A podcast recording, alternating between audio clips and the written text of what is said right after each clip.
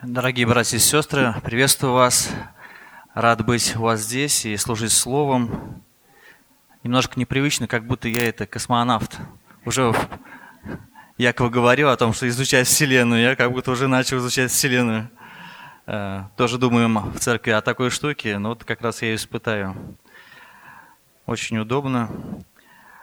А, сегодня я хотел бы говорить о теме искупления – искупление Христова для людей. В Писании мы видим, когда читаем разные темы, и видим, что как бы существуют некие парадоксы. Вот, они вроде бы и есть, и вроде бы они э, разрешимы. А, допустим, таки, такой момент, парадокс молитвы. А зачем молиться, если Господь заранее предопределил исход всех вещей? Например, каждый из вас задал этот вопрос, да? Мы знаем, что Бог великий, Он уже все предусмотрел, у Него есть план еще до сотворения мира. Но при этом, при этом, Писание также призывает нас молиться. А, парадокс смерти Христовой. Кто убил Христа?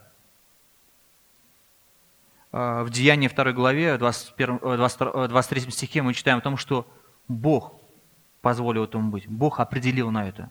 Поэтому Бог убил. А также говорится о том в Деянии, там, что э, иудеи это сделали. Также мы знаем, что это сделали римляне.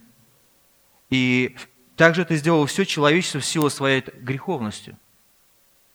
То есть можно однозначно ответить на этот вопрос, кто убил Христа. То есть мы видим в Писании несколько ответов, и ничто не противоречит друг другу. Парадокс мирового господства. Кто управляет миром? Писание говорит о том, что управляют люди, но также мы в Писании встречаем, что управляет Бог. Парадокс христианской жизни. Кто живет во мне? Христос или я? Павел говорит, что уже не я живу, но живет во мне Христос, но при этом мы личность, мы поступаем, мы делаем выбор. Парадокс Писания – кто написал Библию? Мы знаем, что Бог, Он автор. Мы также знаем, что есть земные авторы. И мы знаем, что Дух Святой. Парадокс благовестия. Все ли могут прийти к Христу? Или только избранные Сыном? Мы нигде не встречаем в Библии запрета, да? кто не может прийти к Христу. Все приглашены. Все могут приходить к Христу. Но при этом мы видим, в конечном результате приходят те избранные, которых Бог предоставил к вечной жизни. Парадокс спасения. Спасен ли я? А, э, спасен ли я? Или я спасаюсь? Или только приближаюсь к дню спасению? И все, все эти три ответа, они правильные. Бог меня спас. Но также мы знаем, что мы должны совершать свое спасение. Здесь вопрос освящения называется, то есть мы должны оставлять грех и э, творить правду Божию. При этом также еще спасение впереди, в будущем, когда э, этот день спасения откроется, и мы будем полностью свободны от э, греховной природы, от греха, от присутствия греха в нас и э, вокруг нас. И это будет полное спасение, такое завершенное. То есть мы видим, что вот есть так, как бы такие парадоксы, да, что э, несколько ответов, и они правильные. И вот э, сегодня хотел бы обратить ваше внимание на вот эту тему искупления.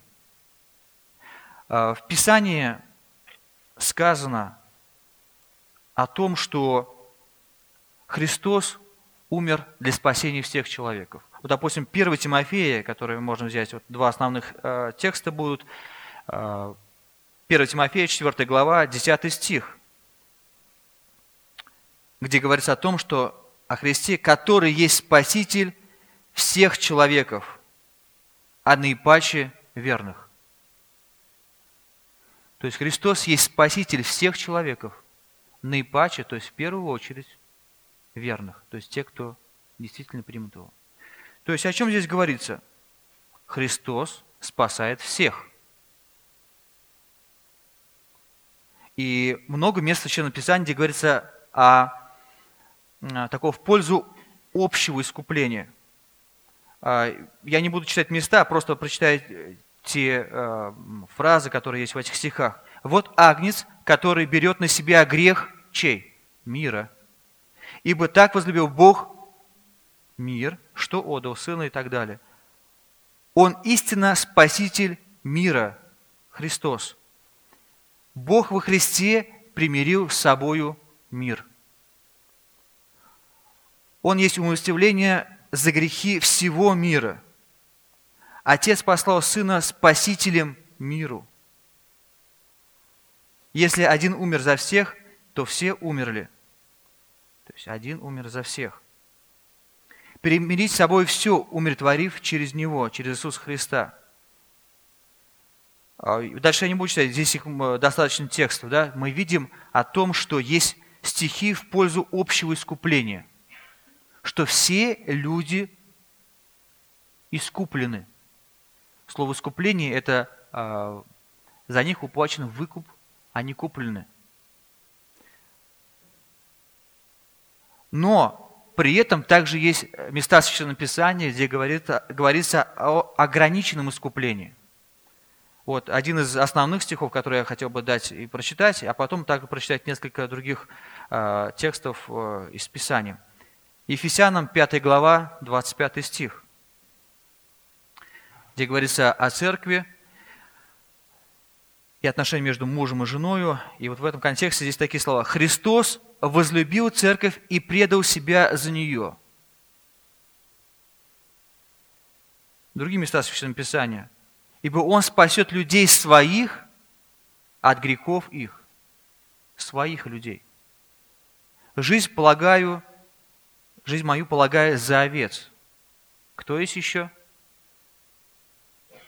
Козлы, волки, да? То есть здесь за конкретных людей.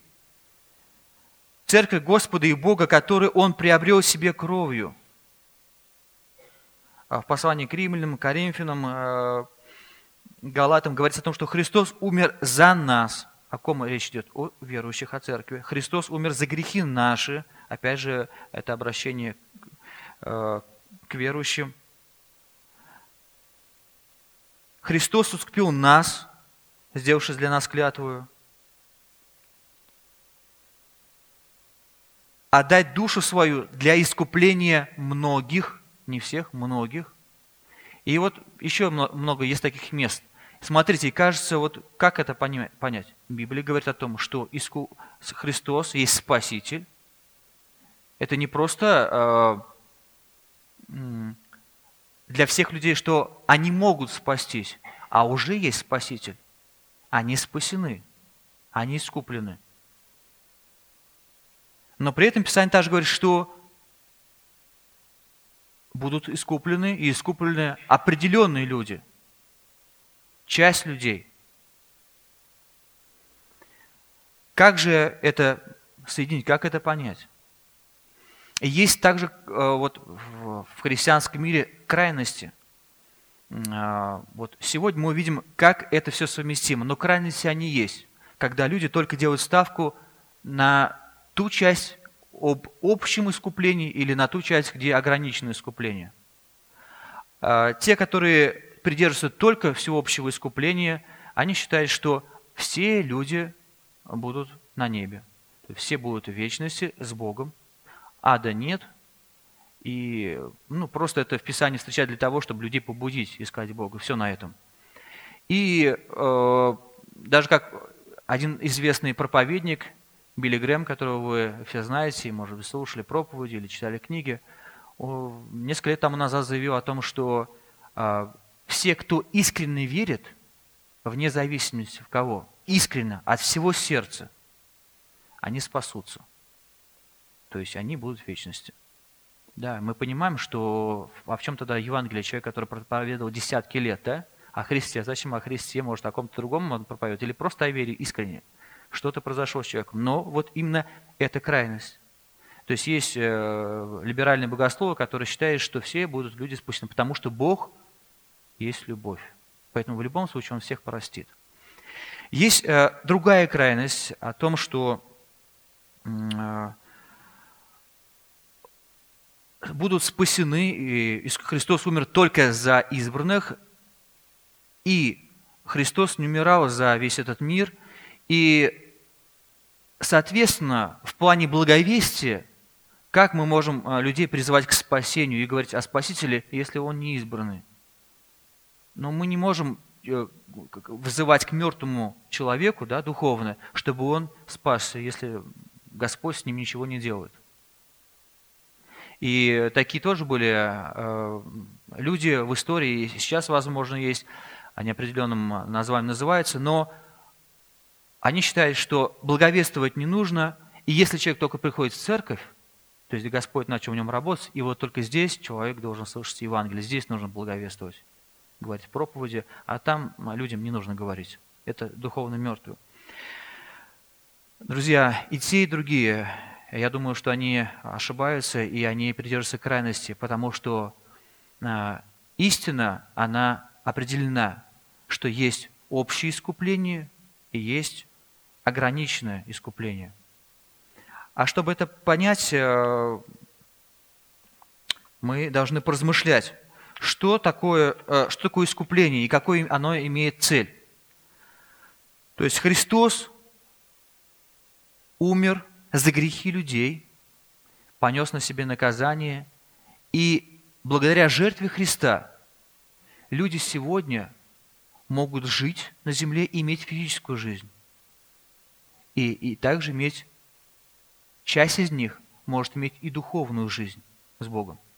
Помните, когда э, Адам и Ева находились в раю, и Бог сказал вначале да, Адаму о том, чтобы что есть запрет, что есть дерево в саду, от которого нельзя плоды этого кушать, с этого дерева. Единственный запрет. Но человек, э, и еще был да, момент, последствия. В день, в который ты вкусишь, смертью умрешь. Мы знаем, что есть две смерти, духовная и физическая. Само э, слово смерть означает отделение – Физическая смерть, когда душа отделяется от тела. Духовная смерть, когда э, человек отделен от Бога. И он не может быть с Богом. Бог святой, человек грешен.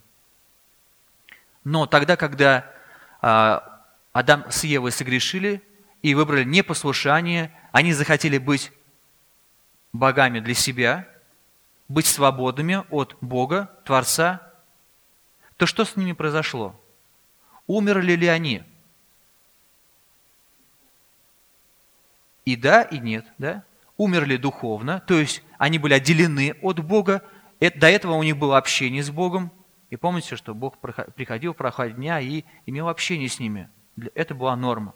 Но потом они духовно умерли, они отделены были от Бога, и как физическое, э, такое физическое проявление того, что Бог изгнал их из рая.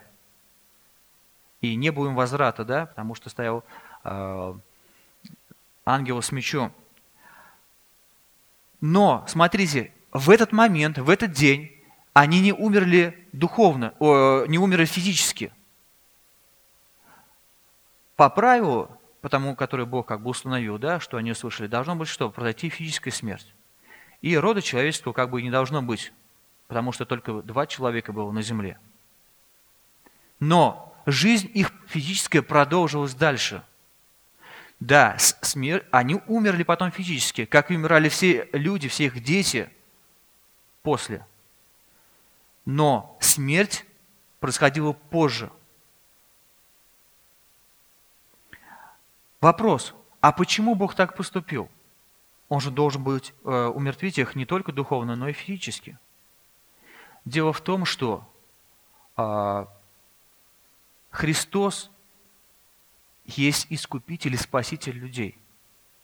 И тех также, которые отвергают Его и, от, и будут отвергать Его до конца своей жизни. И никогда не, не будут иметь а, духовной жизни. Но Бог не применил физической смерти к людям именно только потому, что Христос за них умер. И есть такое понятие, а, как особая благодать и общая благодать. И вот искупление, оно достигает несколько целей. Вот эти две цели. Дарование духовной жизни людям и дарование физической жизни людям. А, у нас такое, как бы, есть фраза, да, когда к людям, э, о людях, которые очень сильно грешат, говорят, как их земля еще э, носит на себе, да, или как, как Бог так позволяет быть этим людям так грешить, и Бог их не останавливает. Вопрос, почему Бог это так делает? А потому что Бог дал жизнь человеку, физическую жизнь, для того, чтобы человек, потому что Христос за него умер, Он его искупил, и вот это искупление для одних, а, результат этого искупления – это дарование им физической жизни, но для некоторых, или для многих, как Писание говорит, это искупление еще и дарование духовной жизни. Поэтому Писание говорит, что Христос есть Искупитель и Спаситель. Все люди практически еще водами должны быть уничтожены. И э, каждый человек, э, рождаясь в этот мир, он рождаясь от грешных родителей и во грехе, как Писание говорит, да, во грехе родила меня мать, да, один из э, авторов Писания говорит. И как только человек делает один грех, Бог должен его сразу наказывать смертью. Возмездие за грех – смерть. Но люди живут. Вопрос – Почему люди живут? А потому что Бог дал искупителям своего Сына Иисуса Христа. То есть вы понимаете, друзья, да, почему Христос является искупителем для всех людей? То есть две цели искупления. Для всех людей это физическая жизнь на земле, чтобы они слышали Евангелие и призыв примириться с Богом, чтобы обрести духовную жизнь. Если бы человек только рождался в мир, и Бог бы обрывал эту жизнь за первый же грех, хотя уже есть за что, потому что есть греховное предорождение от грешных людей, то человек бы даже не услышал Евангелия. Но теперь у человека нет извинений никакого, что он чего-то не знает. У него, ему дарована жизнь физическая, и как послание к римлянам мы читаем о том, что люди, рассматривая творение, они видят что есть божество, есть Бог, есть тот, кто сотворил их, чтобы они искали Бога, но также еще Бог дал Евангелие, Слово Свое напрямую, чтобы возвестить о спасении через веру в Иисуса Христа. И через Иисуса Христа уже можно обрести духовную жизнь и искупление уже касающееся для вечности – Вот общая благодать, это можно а, применить ко всем людям. Все люди э, обрели общую благодать от Бога. Что такое благодать? Благодать – это Божье благоволение, сохраняющее нам жизнь и приводящее нам ко Христу. То есть благоволение, то есть Божья воля благая в том, чтобы дать жизнь, сохранить ее и приводить ко Христу. Это Божье решение в отношении человека. Поэтому есть общая благодать, дарование физической жизни и всех тех благ, которые человек имеет в этой жизни. А особая благодать – это дарование еще и духовной жизни –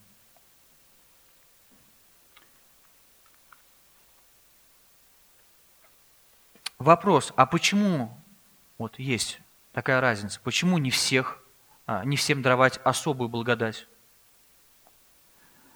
А, есть э, такое выражение, которое мне очень понравилось, когда э, вот я слышал, услышал его и много раз уже тестировал его. Бог сотворил мир и ведет его таким образом, чтобы все его атрибуты были явлены лучшим образом. Может быть, не сразу понятно, я объясню. Вопрос у людей возникает, а почему Бог делает так или не так? Почему одни люди живут в таких условиях, другие других? Почему творение? Почему Бог в истории что-то делает? Бог сотворил мир таким образом, и Бог ведет его таким образом. Цель сотворения и всех его действий – это чтобы его атрибуты, его характер был лучшим, максимальным, ясным образом проявлен. Бог сотворил мир, чтобы проявить себя людям. Чтобы люди и все Вселенная, и ангелы, которые на небе, они могли познавать Бога.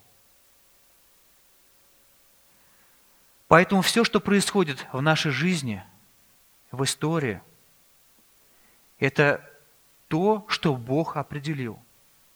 И во всем этом нужно видеть Божью, как мы говорим, Божью руку или Божий характер, Божьи уроки. То есть, посмотри, а что Бог говорит в данном случае о себе?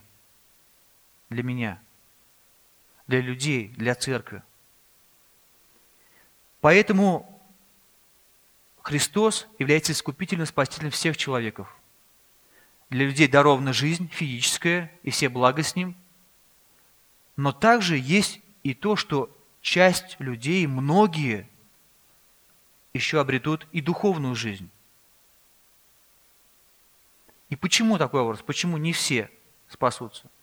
Бог так определил, чтобы явить свои атрибуты определенные. Давайте посмотрим на общую благодать. А что такое общая благодать? Еще раз я повторю. Незаслуженное благоволение Господа ко всем людям – проявленные в заботе о них. Помните, мы в Писании встречаем, где говорится о том, что Бог благой. Он посылает дождь над злыми и добрыми, и солнце встает и над злыми, и над добрыми. То есть мы видим проявление этой общей благодати.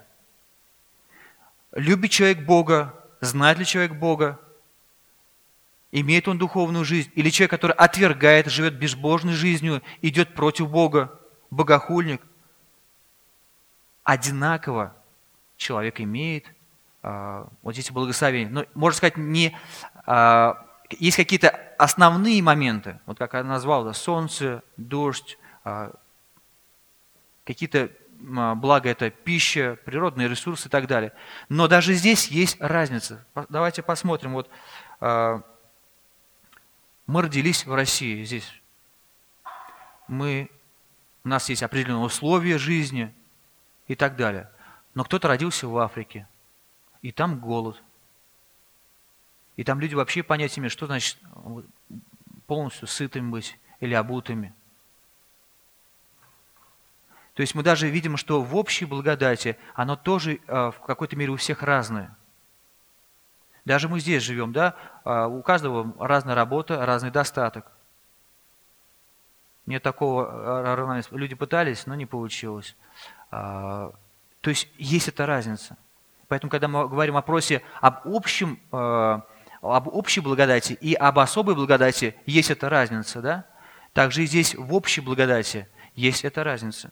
Но при этом, смотрите, в общей благодати мы видим проявление физических благословений. Это сама жизнь, Бог дал жизнь людям. Это уже ценность огромная. А второе, что мы видим, что земные блага люди могут а, питаться, люди могут выращивать овощи, вкушать, и земля производит для них, даже для тех, кто э, не признает Бога, отвергает Бога и хулит Бога. Но он также может с земли получать прибыль, вкушать и заботиться о себе. Материальные блага разные. Вода, воздух, а, природа, красота мира и природы, все, что мы видим, да, могут наслаждаться люди, как верующие в Бога, так и отвергающие Его. Как верующие и неверующие могут иметь, получать наслаждение от э, всего того, что они видят. У нас есть глаза, мы можем созерцать, мы можем обонять, и мы э, можем быть счастливы а, скажем, а, в таком в человеческом понятии счастья. Люди добрались до вершины горы, смотрят на все, и какое счастье, как, какое великолепие. Они о Боге не подумают, но все-таки они наслаждаются всем этим. Есть э, искусство, да, люди там что-то рисуют, ваяют и изобретают, и они наслаждаются той красотой, как, как люди передают это. То есть все люди могут иметь эти, эти благословения. И э, Бог дал интеллектуальные благословения. Разум, э, расчет, планы и так далее. И люди могут думать, и э, мы можем видеть много таких технологий, которые идут вперед вперед. Почему? Потому что Бог дал это людям осознавать, понимать и двигаться. Также Бог дал морально-нравственное благословение людям. Совесть. Хотя мы знаем, что у некоторых есть совесть э, прожженная, которая уже подавлена и так далее. Но изначально человек имеет. Все люди имеют совесть. Есть законы. Э, Бог определил так, чтобы были законы в странах, там, в племени, в народе, которые показывают порядок и ограничивают грех. Да? Это тоже благословение. Согласитесь, если бы не было закона бы э, в стране или в государстве, что бы было бы? Был бы хаос, э, был бы беспорядок, но когда есть закон, есть упорядок. И далее, более того, что говорится, что есть поставленные люди, которые носят меч и следят за этим порядком. Бог дал даже само христианство в этот мир для чего? Чтобы тоже сделать, делать определенное сдерживание греха – и чтобы люди, э, ну, согласитесь, э, когда вот недавно разговаривал с соседкой, ехал в трамвае, и она говорит, вы, наверное, ну, не пьете, не курсе. Я говорю, ну, это, это норма, говорю. Вот. То есть они понимают, если верующие, да, то уже, э, наверное, в нравственном как бы, отношении люди правильно себя ведут. То есть не пьют, не курят, там, не матерятся, стараются нравственную правильную жизнь вести и так далее. И это же хорошо для других людей, правильно? что не причиняется им вред, что их не травит, что зло на них не выливается и так далее. То есть само христианство в мире, оно несет благо для людей. И также это Евангелие здесь есть. Люди слушают Евангелие, могут получать духовную жизнь. А, так отмечают в мире, что почему процветают западные страны?